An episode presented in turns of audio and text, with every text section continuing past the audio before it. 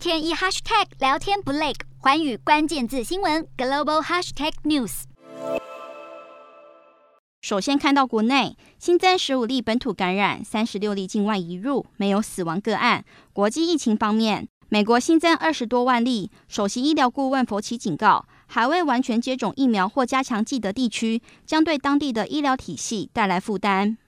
英国新增七万多例，疫情逐渐降温。英国多家航空公司联合致函给当局，呼吁政府放宽旅游限制，要求让完全接种疫苗者无限制旅行。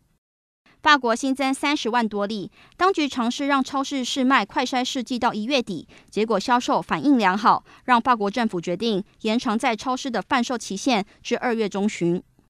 德国疫情新增七万多例，德总理肖兹呼吁大众不要认为新冠疫情会突然消失，当局将考虑全面强制接种疫苗。日本新增五万多例，目前已有十六都县正在执行防疫重点措施，然而疫情未见趋缓，当局二十三日讨论追加实施防疫重点措施的地区。印度新增三十万多例，印度副总统奈都二十三日新冠检测呈阳性，他在推特上表示将进行自我隔离一周。南韩新增七千多例，每日确诊数连续三天都破七千大关。截至二十三日，南韩过半的确诊者都是感染奥密克戎病毒株。印尼新增两千九百多例，疫情严重，当局增加医院病床量，并对轻度及中度症状的确诊者加强远程医疗服务。